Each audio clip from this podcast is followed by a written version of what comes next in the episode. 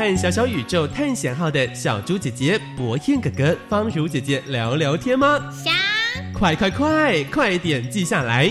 四月十八号中午十二点准时打开教育电台，生动全世界脸书粉丝专业，让我们一起 Open your mind 我们在脸书直播，不见不散哦！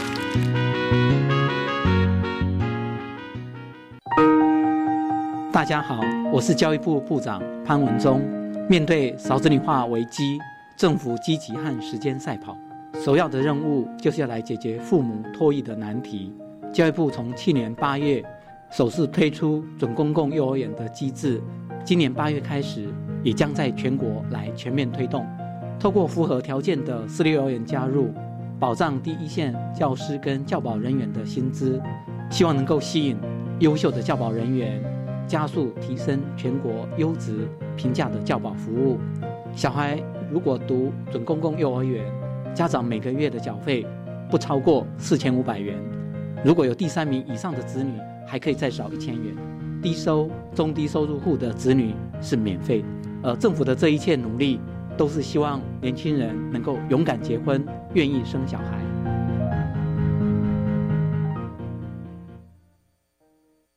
大家好。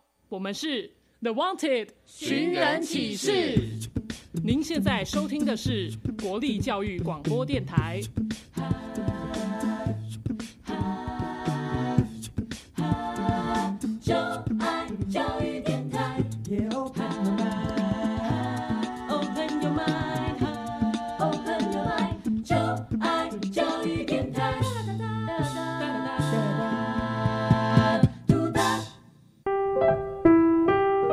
时段为重播节目，欢迎收听。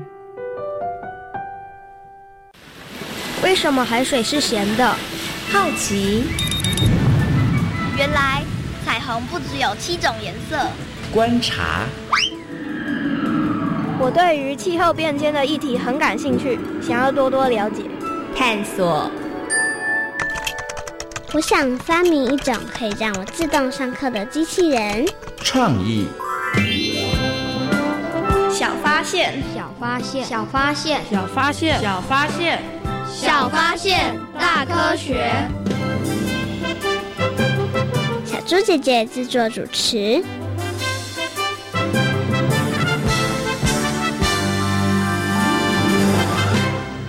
高达数十亿普通及稀有物种，因为人口过多和开发过度而灭绝。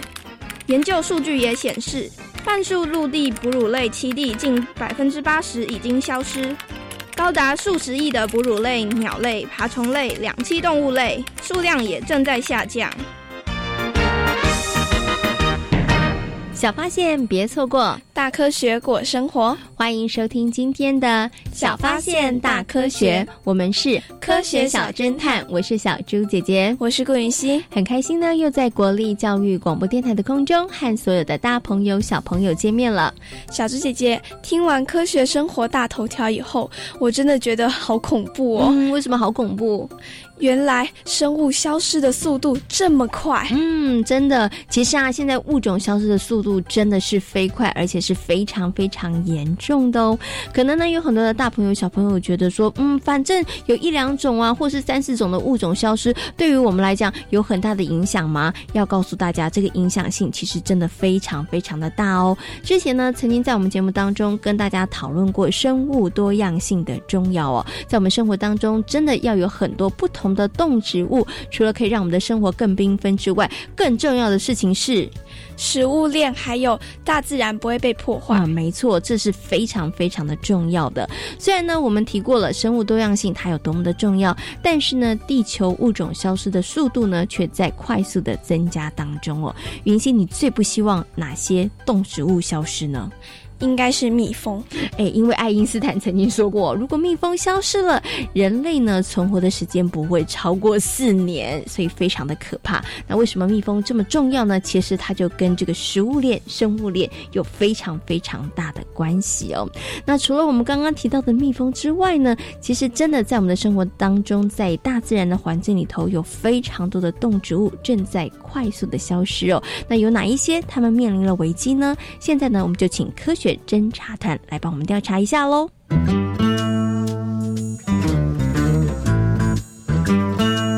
有问题我调查，追答案一级棒！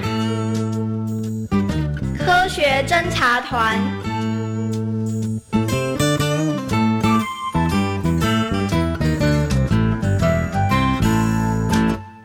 我是一号侦查员。全球温度上升，造成海面平均温度升高，水温改变会对珊瑚礁造成明显的影响。另外，冰河溶解若造成北极圈海域温度上升，也将造成海洋生态的改变。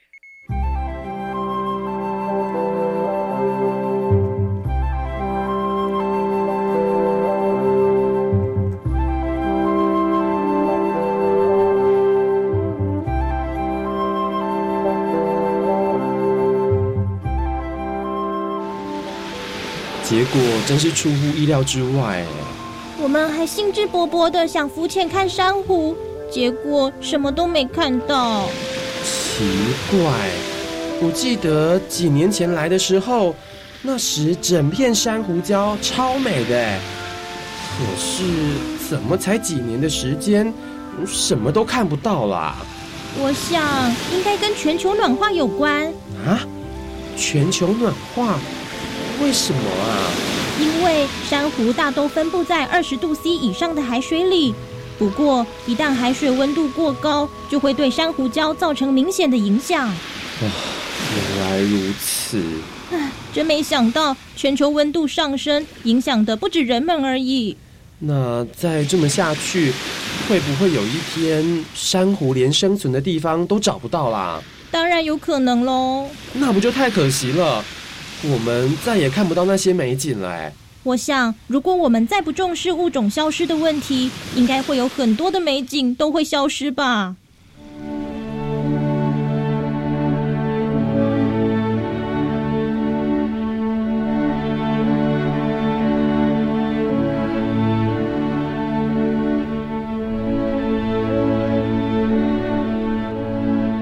我是二号侦查员。经过调查发现，受到都市开发的影响，越来越多的生物面临无家可住的困境。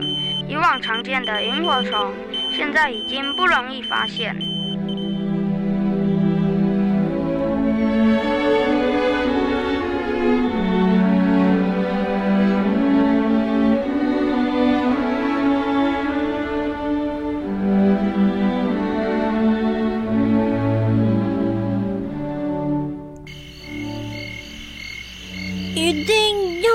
么偏僻的地方吗？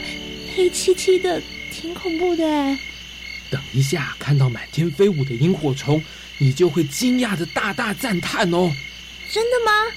当然喽。不过看萤火虫为什么要到这么偏僻的地方啊？我阿妈说，他们以前晚上到处都能看到萤火虫。哎，哎，现在跟以前不能比啦。以前没有这么多高楼大厦。也没有光害的问题，想看到萤火虫根本不困难。不过现在可就难上加难了。为什么？因为人类把他们的栖息地全都占据了，他们很难生存下去啊。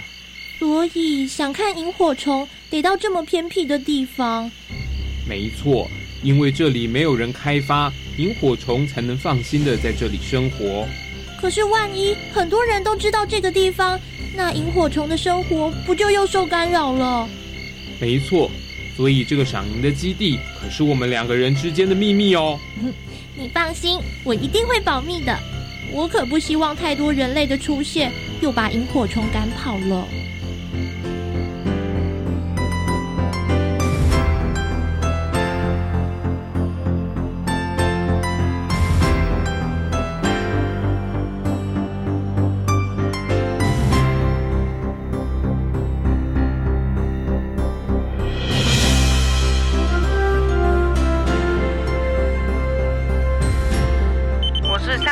查员专家表示，由于暖化造成夏季增长，冬季缩短，因此候鸟季节性的迁徙也会跟着改变。另外，也有可能影响到熊类、蛇类的冬眠习性。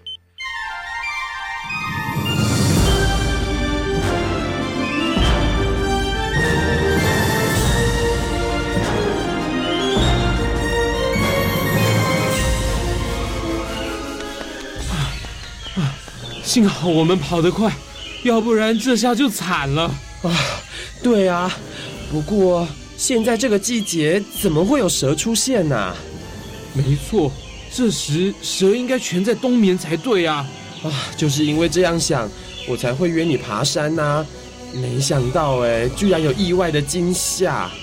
有了这次经验，以后千万不能再掉以轻心了。哎，不过蛇会出现在冬天，这真的太奇怪了。难道他们的生活习性改变了吗？我觉得应该跟天气有关哦。啊？为什么啊？现在全球暖化，温度上升，冬天跟着缩短，连带蛇的冬眠时间也减少了。嗯，我觉得你的推理很有道理耶。拜托，我这不是推理，是事实好吗？哎，好了好了好了，我们赶快下山吧，免得等一下又遇到不速之客。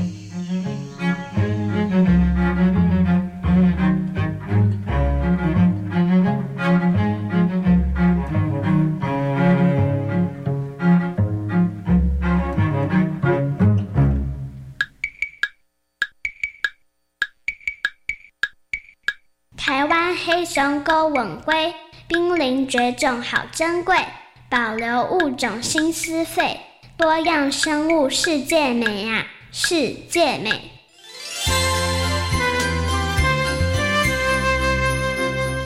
原来气候变迁和人类开发，还有对环境的破坏，造成了动植物生存空间受到了很大的威胁。嗯，没错，刚刚呢，科学侦查团都帮大家做了一些资料的收集，还有做一些说明哦。哇，现在呢，物种消失的问题真的非常非常的严重，而这样的问题呢，不是只有某几个国家，是全球都面临到了这样的问题。像在台湾呢，也有一些物种，它们濒临了绝种的危机哦。云溪，你知道有哪一些？些物种吗？像台湾黑熊、台湾云豹、黑嘴端凤头燕鸥，还有黑面琵鹭。嗯，其实啊，除了云溪刚刚讲的那些之外，还有很多。所以呢，大家真的要去重视这样子的问题哦。云溪，你觉得啊，面对物种消失的危机，人类可以做哪些事情呢？减少开发。嗯，减少开发就没事了吗？应该吧，那到底我们还可以做哪些事情呢？接下来呢，就进入今天的科学库档案的单元，为大家邀请到了新北市环境教育辅导团的辅导老师小虎哥哥来告诉大家哦。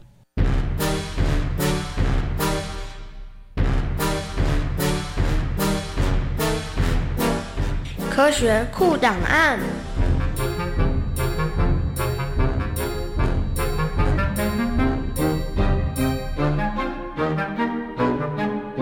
在今天科学库档案的单元当中呢，要跟所有的大朋友小朋友来谈一个非常严肃而且非常重要的问题哟，就是有关于物种消失的问题。那同样的，为大家邀请到了新北市环境教育辅导团的辅导老师小虎哥哥呢，来到节目当中，跟所有的大朋友小朋友讨论这个问题。Hello，小虎哥哥你好，各位大朋友小朋友大家好。嗯，请问一下小虎哥哥，现在物种消失的问题非常的严重吗？很严重，我们的生物多样性一直在下降，哦，这是一个值得重视的问题。嗯，哎，它本来其实就会有一些物种会自然的消失，这是正常的。嗯，那我为什么我们现在会造成那个速度变得这么的快呢？科学家发现，哈，就是物种虽然会正常的会有消失的这种状况，可是呢，在人为的环境中，这个消失的速度真的太快了。嗯，哦，我们已经进入了一次大灭绝的这种。这种危机了，灭灭亡的状况，嗯哦，这些物种，那为什么这些原因呢？其实都跟人类有关啦。那我们举几个例子，第一个就是栖地破坏，哦，包含我们现在知道的浅山，哦，浅山就是我们周遭环境的这些环境的破坏，会造成像蛇类啊，或是我现在很有名的石虎，哦，他们就没有家。那另外呢，还有像是污染，好，污染也是一个很严重的问题。好，包含水污染啊、土土地污染、热热色污染，这些都是。然后还有呢，人类常常会过度利用，像是我们的海鲜，好，就是我们过于的一个状况。那另外呢，像气候变迁也会造成好一些生物哦消失。那还有一个很重要问题，就是外来种的问题。嗯，OK，外来种呢，其实就是本来在这个栖地是没有这一些生物的，但它可能是从别的地方过来的。对，但是外来种其实有两个很要要注意的哈，两个名词。第一个外来种是它本来不是在当地，但是它在这边出现。是。那另外有一个名词叫做入侵外来种。嗯哼。什么叫入侵外来种呢？那是指这个外来种不再在当地出现，而且它已经可以在这边繁衍，可以在这边完成生活史，然后族群慢慢的扩大，我们叫入侵外来种。所以入侵外来种比较可怕。对，比较严重，它会造成的这个伤害影响性是比较大的。因为它住下来了，它也要利用资源，那就会影响到原来的这个呃食物网的问题。嗯，可能就会产生这个地区的食物链还有环境生态可能会产生非常严重的变化了。对，它的平衡被破坏，就会重建。那很多人以为，哎呦，外来种其实好像没什么。你看哦，本来有二十种物种，我们加上几种外来种，那不是生物资源更丰富吗？对啊，这就是生物多样性啊，多样性提高了。可是呢？你要往后看一点，这些外来种入侵以后，它可能会让五六种生物。活不下去，所以本来二十种加二二十二好像很好，可是可能最后只剩下十种，那其实生物多样性是下降的。是 OK，所以呢，其实呃外来种也是造成这个物种消失的原因之一了。对，嗯，所以刚刚小虎哥哥有提到了好几种原因哦，会造成这个物种的消失，其实跟我们人类都有很大的关系。比如说像生物的栖地被呃破坏了、被减少了，或者是气候变迁、还有污染、还有过于这些，其实都是造成物种消失很重要的一个。原因哦，对。不过我们接下来呢，要花一点点时间来谈谈这个外来种。其实，在台湾也有很多外来种，对不对？对，台湾其实外来种问题还蛮严重的。嗯哼，哎，那请问一下小虎哥哥，我们常见到的外来种有哪些呢？我们举一些比较最有名的例子啊，像是福寿螺，哦，小朋友一定都看过嘛，对不对？哦，这些福寿螺呢，它其实是五十年前引进，哎，五十年前好像也没有很多久，结果现在怎样，在全台湾都有。那小虎哥哥以前呢，到到一个呃台东。有一个叫蓝屿的地方，不知道小朋友有没有听过？哦，我我坐夜车下去，然后还要坐飞机去蓝屿，然后呢骑机车去爬爬一个叫小天池的地方，结果花了一两个小时登山，在上面还是看到了福寿螺。哇塞，它好厉害哦！它的这个生命力很旺盛，而且它都是人为弃养。哦，他本来以为。呃，用食用的关系要引进，结果呢，发现它不好吃，就大家到处乱乱丢弃，造成现在的状况。那福寿螺呢，它见青就啃，什么叫见青？就是只要绿色的，看到是绿色，它就吃。哇！所以它会造造成我们很多农业的损失。哦，这个损失呢，都不是几块钱哦，都是用亿来计算。是，所以危害是很大。那除了呃经济以外，哦，对于整个生态环境破坏也是相当惊人的。嗯哼，OK，所以呢，这个是算是很严重，而且其实破坏力也很强的这个外来种，对，就是这个福寿螺。不过，我想先请问一下小虎哥哥一个问题：那到底这些外来种它是怎么来的呢？就像刚刚讲福寿螺，它可能是有人引进来，对不对？本来想要食用，但是后来觉得不好吃，就把它弃养。有各种方面啊，像是刚刚讲的，哈，就是食用，哦，就是我们可能会要利用啊，就特别把它引入。有的时候呢，是随着交通，就不知道为什么就进来，好像是可能是海运，对不对？也听过的小花曼泽兰，嗯，它可能是我们引进某些东西的时候，它一起跟着进来，或是红火蚁，它可能是跟着原原意植物的那个土壤。一起进来是，所以有时候有可能在不知不觉。那有时候是我们刻意引入，像是呃大肚鱼，小朋友应该都听过，在水池里都看得到的。那大肚鱼呢，那时候引入它是为了防治疟疾，好，它是丢到水沟里头吃吃绝绝。嗯哼，结果它引入了以后，造成台湾的一种鱼类叫清江鱼。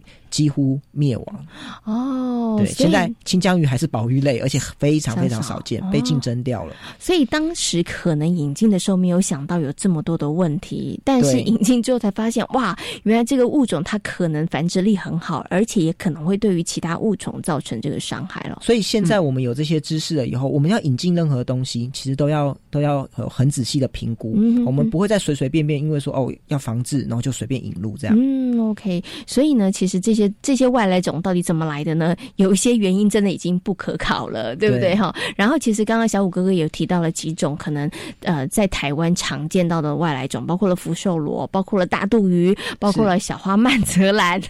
其实太多了，其实数不完。其实这些都算是大家熟悉，然后他们的危害也算是还蛮大的。嗯，那想请问小虎哥哥哦，那面对这个物种消失，面对这些外来种，到底大朋友跟小朋友可以做什么呢？呃，其实我以前呢，带着我们学生好去进行一种外来种斑腿树蛙的移除。那、嗯这种斑腿树蛙会威胁到台湾的原原生的蛙类。那我们跟学生呢，好在蛙子尾跟着杨义儒老师，好那个东华大学的杨义儒教授，那我们一起做这个移除的工作。我们做了三年，结果发现数量根本没有减少。哇，那怎么办？所以呢？重要的是，我们与其花了这么多金钱、这么多人力，却还是没有效。所以重点是我们要做预防防毒的简易防毒的工作。嗯哼。然后呢，另外，嗯哼，呃，除了简易防毒，就是包含你机场哦，你出国你要好好的呃遵守秩序，你不能偷带这些活体的生物，包含植物、动物进来。对，那刚刚还有一个就是我们要维持生物的多样性，因为之前讲过，哦，这些外来种。其实呢，它不太容易进入，好、入侵到这种生物多样性很高、生态系稳定的原始山林。嗯所以我们把保护好我们自己的环境，好有点像是增强我们的抵抗力。嗯哦、外来种就不容易入侵。嗯哼，OK，所以呢，其实就是呃，大朋友跟小朋友出国的时候呢，不该带的千万不要带进来。对一些植物的种子啊，还有活体的这个可能动物，这当然就是不要带了。然后另外呢，刚刚小虎哥哥有提到了，就是要维持我们的生物多样性，好，让我们的整个生态环境它够健全，那其实它就比较不容易受到这个外来种的侵害那面对这个物其他的物种消失的问题呢，都是人为造成的，是不是人类应该要可能在生活当中要节能减碳这个部分要做好？对啊，因为我们刚刚讲过，还有像是气候变迁、气地破坏，其实还有污染哦，其实都跟、都跟人的我们日常生活中作为也是有关的。是 OK，所以大家呢，真的从生活当中节能减碳的工作要特别的做好了。减碳、做环保，这是座右铭。对，因为呢，它的影响层面真的是非常非常的大哦。好，今天呢也非常谢谢小虎哥哥呢在空中跟大家做这么精彩的分享，谢谢小虎哥哥。谢谢大家。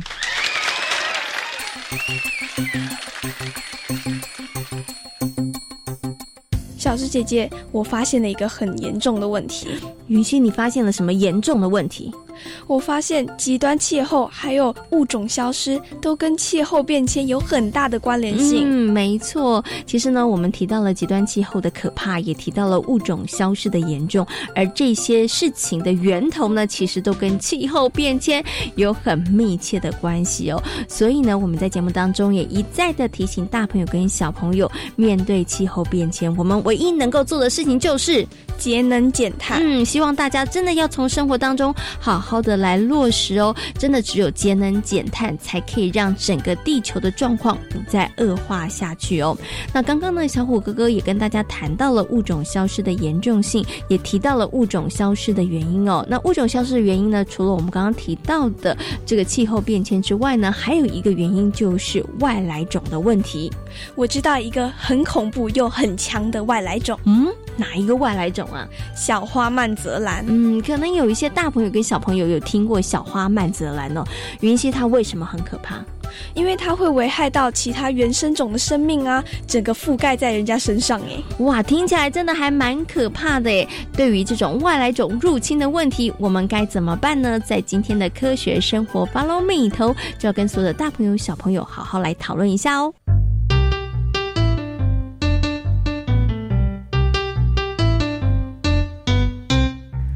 生活，Follow me。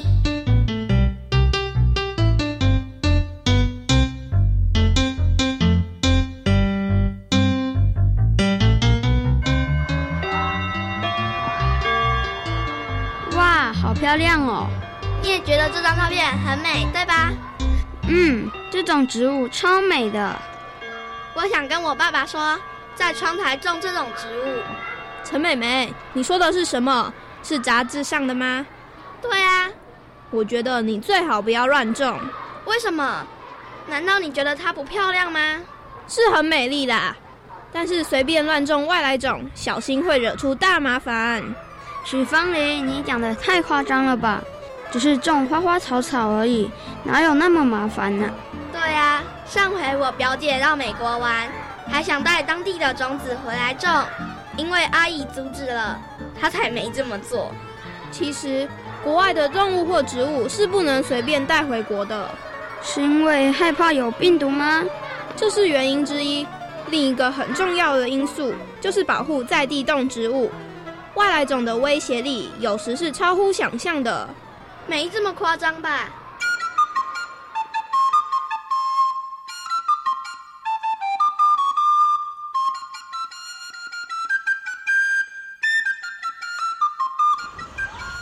来，请大家仔细观察一下这一大片的植物。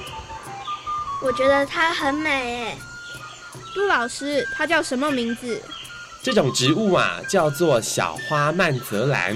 每年的十月到二月是开花的季节，大家都觉得它很美丽，对吧？其实啊，它有另一个名字，叫做绿癌。什么？为什么它会有这么可怕的名字？小花曼泽兰的生长速度很快，而且种子数量多，在快速且大量生长的状况下，会导致其他植物因为受到覆盖而吸收不到充足的阳光而死亡。严重的时候啊，甚至会让某种物种消失。就是因为有这么大的杀伤力，所以小花曼泽兰也被列入全球一百种最具危害力的外来入侵物种。杜老师，既然小花曼泽兰这么不好，为什么它会出现在台湾呢？现在啊，已经找不到源头了。也许当时有人好奇栽种。也有可能种子跟着机器来到台湾。其实啊，小花曼泽兰的出现的确为台湾的自然环境带来不小的伤害呢。这就是外来物种的威胁吗？没错。不过啊，随着国际往来频繁，外来种的问题也就越来越严重了。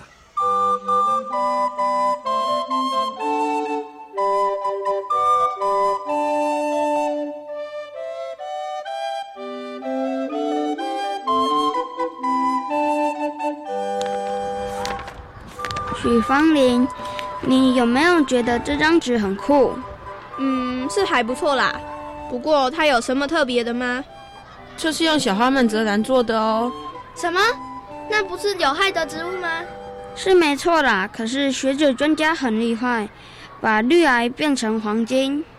为了解决小花曼泽兰不断蔓延的问题，政府不止把九月定为小花曼泽兰清除月。许多的学者和专家也不停研发和小花曼泽兰相关的产品，这么一来就能让小花曼泽兰不再只是有害植物。哇，真厉害！幸好政府及早发现了这个问题，否则现在可能很多植物都消失了呢。没想到外来种也会引发物种消失的问题。还好我只是看看图片，万一真的种了那些植物。搞不好后果不堪设想呢。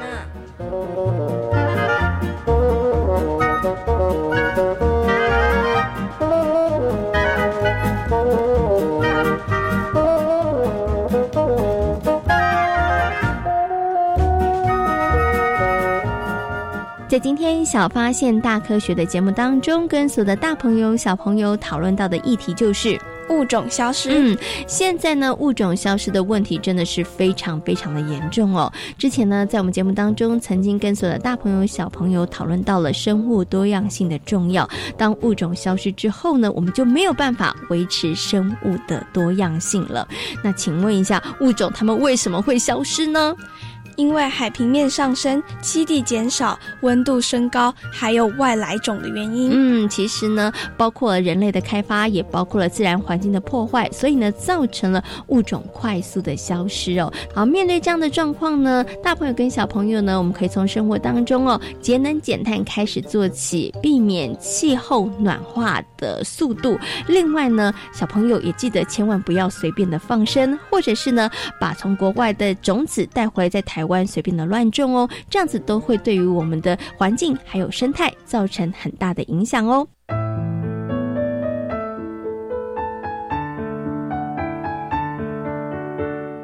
小发现，别错过大科学过生活。我是小猪姐姐，我是顾允欣。欢迎所有的大朋友跟小朋友可以上小猪姐姐游乐园的粉丝页，跟我们一起来认识科学哦。感谢大朋友小朋友今天的收听，我们下回同一时间空中再会，拜拜。春天有绿的心情。